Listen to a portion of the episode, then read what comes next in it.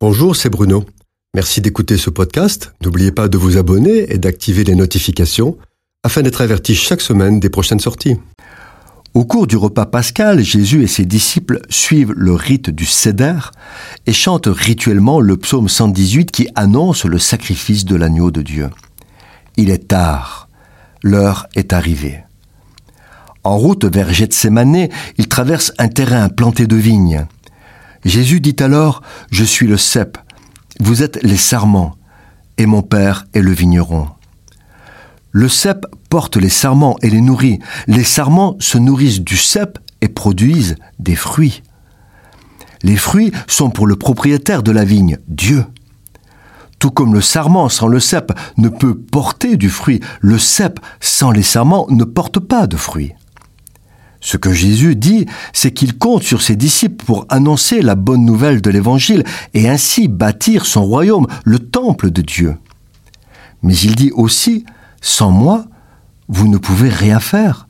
C'est pourquoi demeurez en moi et je demeurerai en vous. Dieu nous fait la grâce de nous associer à ses plans et ses projets de salut pour l'humanité qui s'est perdue en écoutant Satan dans le Jardin d'Éden. Dans le projet de Dieu, nous sommes ouvriers avec lui. Plus que cela, nous sommes déclarés amis de Jésus.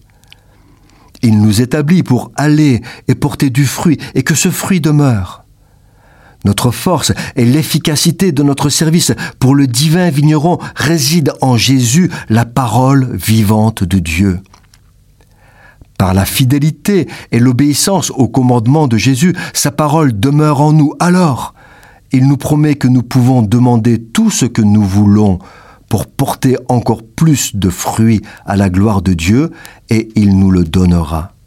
Cependant, pour qu'une vigne donne d'abondantes grappes de raisin, il faut tous les ans la tailler, afin d'enlever tout ce qui consomme inutilement la force productive de la plante.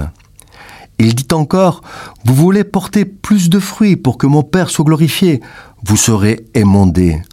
Vous aurez des épreuves, des difficultés, des oppositions et des tribulations dans le monde. Mais prenez courage, j'ai vaincu le monde afin que vous ayez la paix en moi. Je vous donne ma paix afin que ma joie soit en vous et que votre joie soit parfaite. N'ayez pas peur. Dieu est propriétaire de la vigne. Il sait la tailler sans la blesser et avec ses enfants, il a des soins de père. Ce n'est pas facile d'être émondé, mais c'est indispensable, car notre Seigneur est un Dieu exigeant, un Dieu qui veut avoir la première place dans le cœur de ses enfants en toutes choses, qu'elles soient spirituelles ou même matérielles. Ne vous y trompez pas, le vrai sens de la vie, c'est porter des fruits à la gloire de Dieu. Qu'est-ce que le poids d'une vie face à l'éternité? La vie passe, et les choses de ce monde aussi, mais les fruits pour le royaume de Jésus-Christ demeurent éternellement et sont inscrits dans le ciel. Mais déjà aujourd'hui, nous avons sa joie et sa paix, parce qu'il nous aime inconditionnellement. Cette chronique a été produite par Bruno Oldani et Jacques Cudeville.